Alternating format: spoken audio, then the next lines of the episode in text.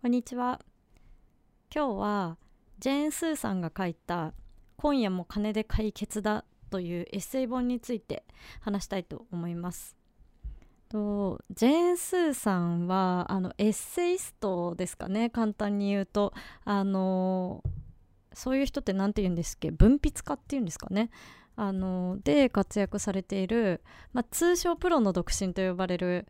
方ですね。あの TBS の朝のラジオ「ジェーン・スーは生活を踊る」っていうあのラジオがあってあの私もコロナになってから急にあの家で在宅勤務とかをするようになってえー、っとそうすると自分の好きなあの BGM をかけられるんですけど、まあ、せっかくだったらあの音楽とかよりもあのラジオをねかけようと思ってかけたらあの面白いんですね。ジェーン・スーの生活を踊るあの毎日11時ぐらいかなやってるやつ。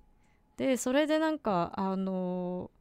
面白いし優しさがある毒味のある人だなと思って。であの今回 紹介するあのジェーン・スーの「今夜も金で解決だ」っていうエッセイは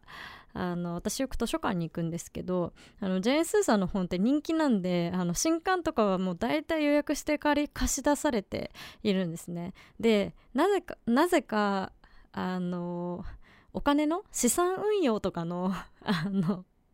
カテゴリーに置いてあったあのエッセイ本であの誰にも借りられてなかったっていう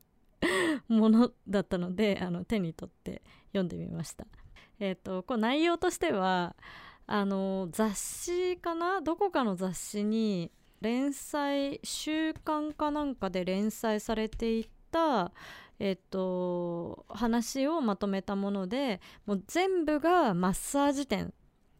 都内ほぼ都内ですね。都内にあるマッサージ店に行ってマッサージがどうだマッサここのマッサージの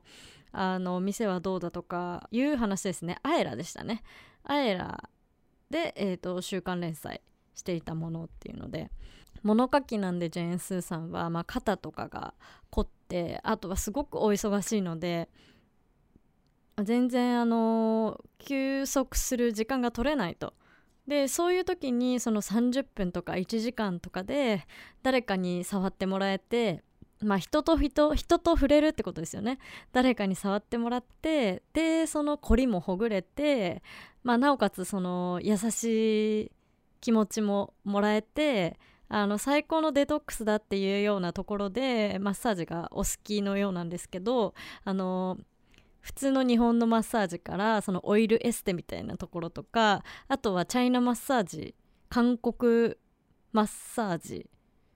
えー、それから岩盤浴とかあのそういう系統のところですねいろいろ行ってあのここはどうだとか、まあ、例えば隣の客がこうだとかあの そういう話をねあとマッサージ師さんのこういう特徴があるとかそういう話をあのたわいもなくパンパンパンパンってしている物語です。マッサージ業界のこともねちょっとだけ分かりますね。そのこういう形状で店をやっている人が多いんだとかあのもし自分が今度マッサージ行くならあのこういうところに